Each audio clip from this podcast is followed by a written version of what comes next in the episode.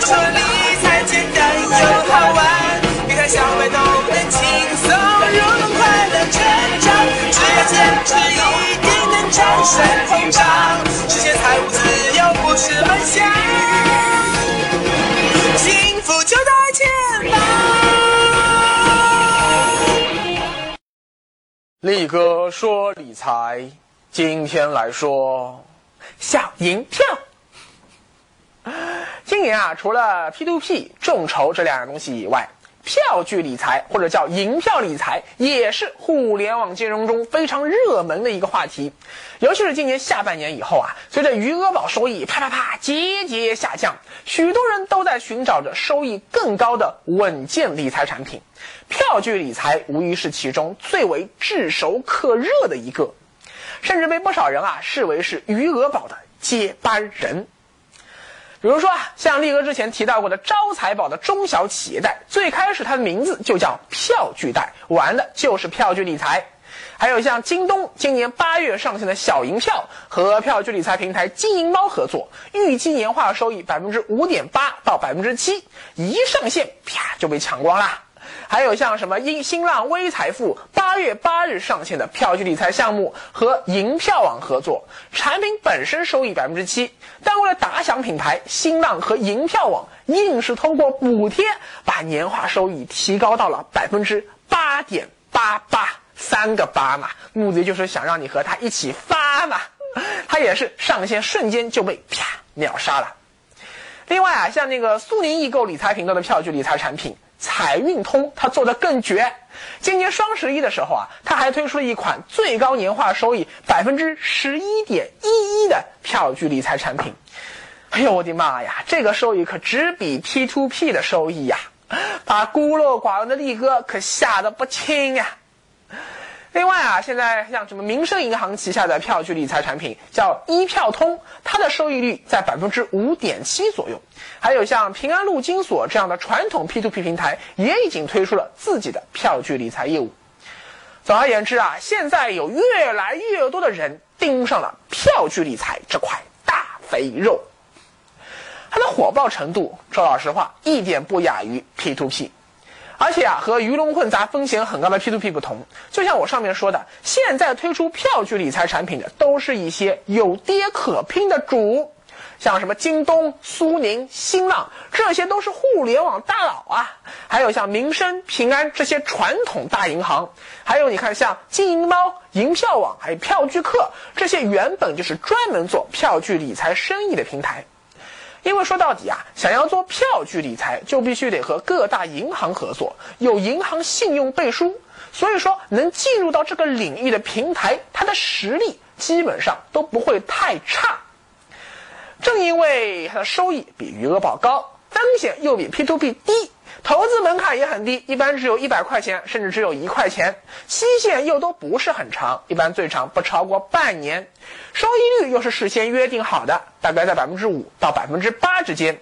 加上它号称有银行无条件百分之一百保证本息安全。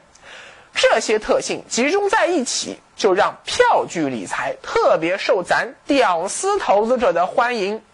导致现在各大平台推出的票据理财产品经常处于一票难求的紧俏状态啊！就像演唱会开场之前啊，这个一旦这个票子很紧张的情况下，那么一定会有很多黄牛手上拿着一大叠毛爷爷，见人就问：“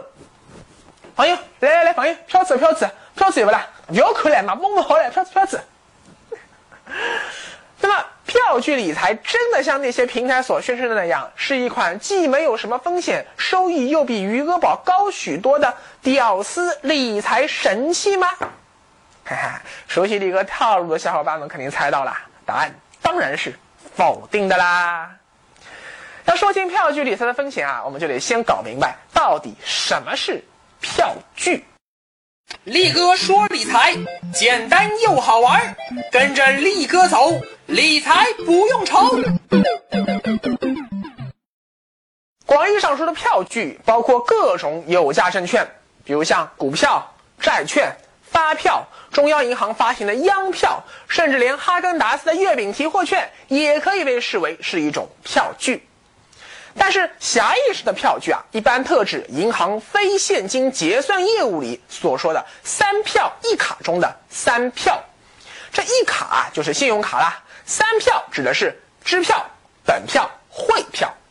支票很好理解，大家在美国电影里都看到过，和信用卡差不多，签个字就行了。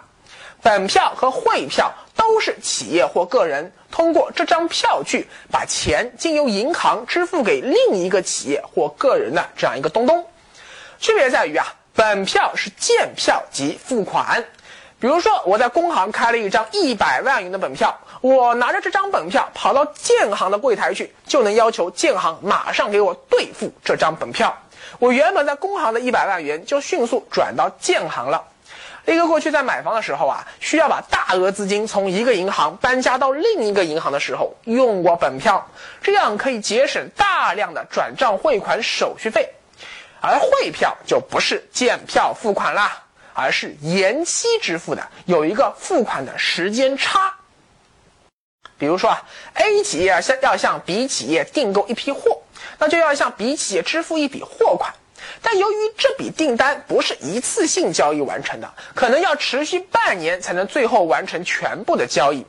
那么你想，对 A 企业来说，假如在交易刚开始的时候，我就把一张本票给了你，把所有的货款都打给了你。那万一你后来不给我发货了，或者说你给我发的货有瑕疵，到时候如果真的产生纠纷了，而我因为把钱都已经付给你了，那我就会很被动，风险就会很大呀。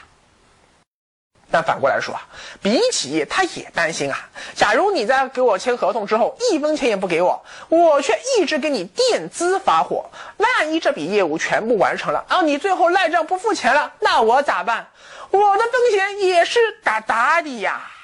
哎，这个问题啊，用汇票就很好解决了。比如说，合同签订以后啊，A 企业先给 B 企业一张汇票，这张汇票上约定哈，三个月或者半年以后，等我们这笔业务全部交易完成，摸稳赔啦，到时候再请银行把这笔货款兑付给你。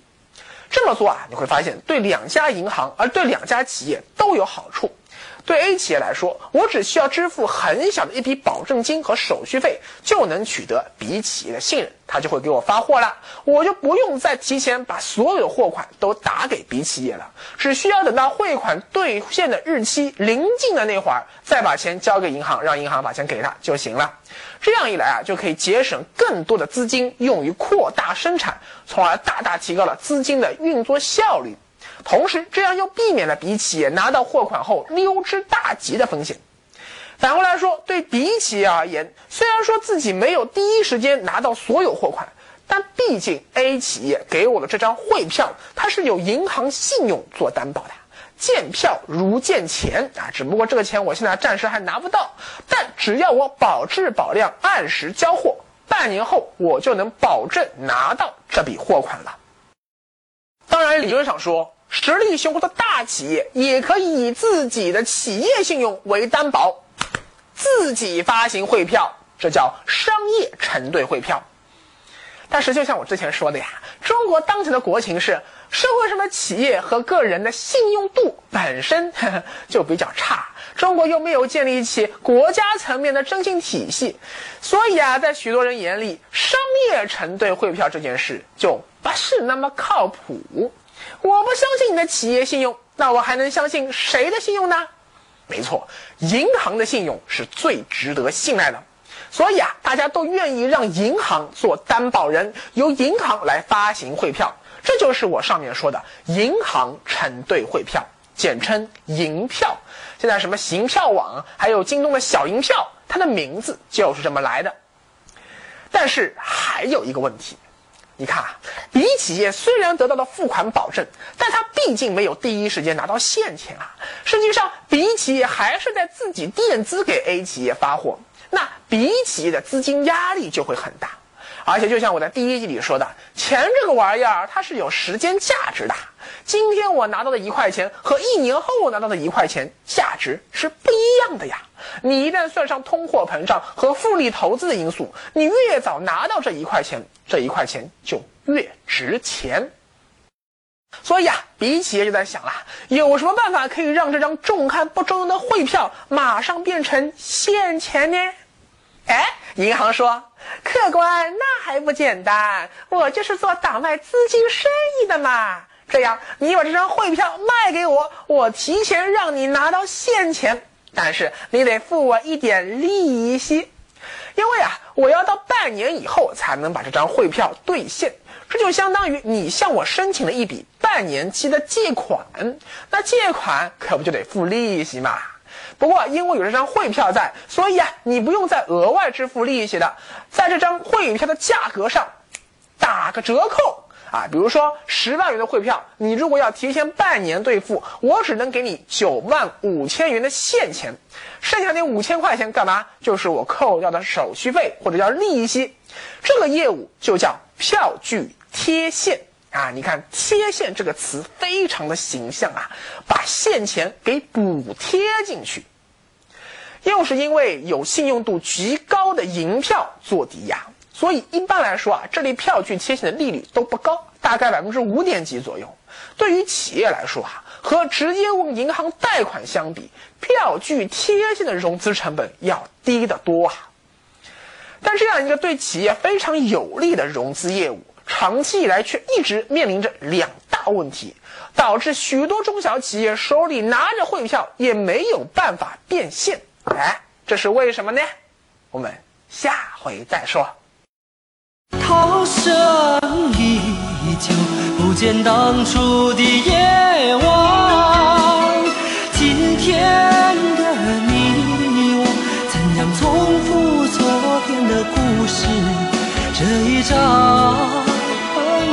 船票能否登上你的客？